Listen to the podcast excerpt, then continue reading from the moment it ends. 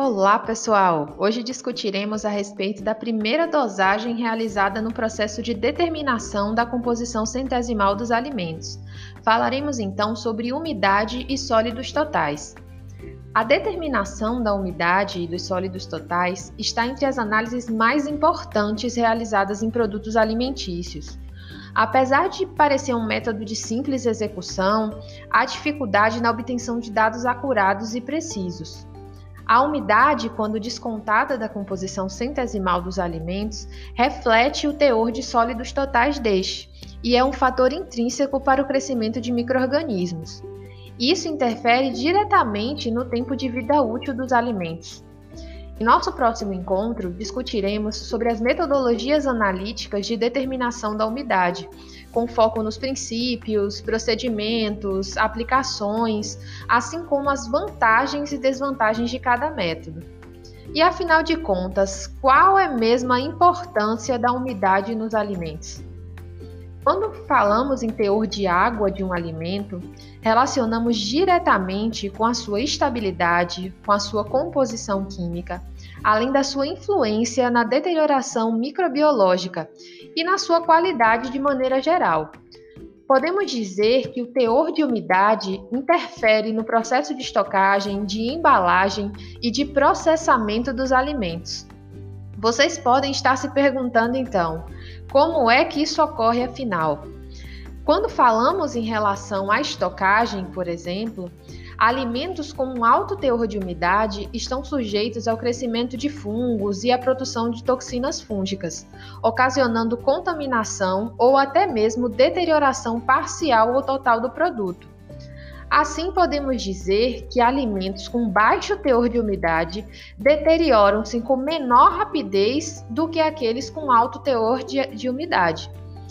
Em relação à embalagem, nós sabemos que todo produto alimentício deve ser protegido por uma embalagem que auxilie na proteção do alimento durante o armazenamento. Dessa maneira, a escolha da embalagem deve ser feita é, de maneira criteriosa e minuciosa. Galdini e colaboradores, em, em, seu estudo, avaliaram o teor de umidade em polpas de frutas armazenadas durante 60 dias em embalagens laminadas e de polietileno. Nesse estudo, as polpas armazenadas em embalagens laminadas tiveram um aumento relativo de 14,3% na umidade, e as armazenadas em embalagens de polietileno tiveram um aumento de 50,1% na umidade. Isso demonstra que alguns tipos de embalagem proporcionam um aumento de umidade maior do que outros, e isso vai levar a um aumento na perecibilidade do produto. Em relação ao último ponto, quando falamos em processamento dos alimentos, o teor de umidade vai ser um fator determinante nessa etapa. Um exemplo é na indústria de panificação em que a água e o trigo são os ingredientes mais importantes, pois influenciam na textura e no miolo do produto final.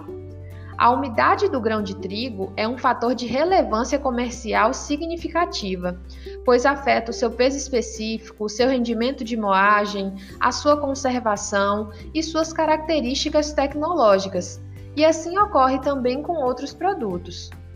E já que a água é tão importante, de que forma podemos encontrá-la nos alimentos? Nós podemos encontrá-la sob a forma de água livre, de água absorvida e de água ligada ou de hidratação. A água livre está fracamente ligada ao substrato e presente nos espaços intergranulares e entre os poros do material. Esse tipo de água congela, desidrata e serve como solvente, como dispersante, além de possibilitar o crescimento microbiano. A água absorvida está ligada às moléculas superficiais dos alimentos, por força de van der Waals e pontes de hidrogênio. Essas moléculas podem ser, por exemplo, o amido, a pectina, a celulose e proteínas. E por fim, temos a água ligada, que é o tipo que está fortemente ligado ao substrato do alimento. Diferente da água livre, a água ligada não funciona como solvente e não possibilita a ocorrência de reações químicas nem o crescimento de microrganismos. Agora vamos estudar como é feita a determinação da umidade nos alimentos. Para isso, leia um texto que deixei na plataforma para vocês, anotem suas dúvidas e nos encontramos na aula ao vivo. Até mais!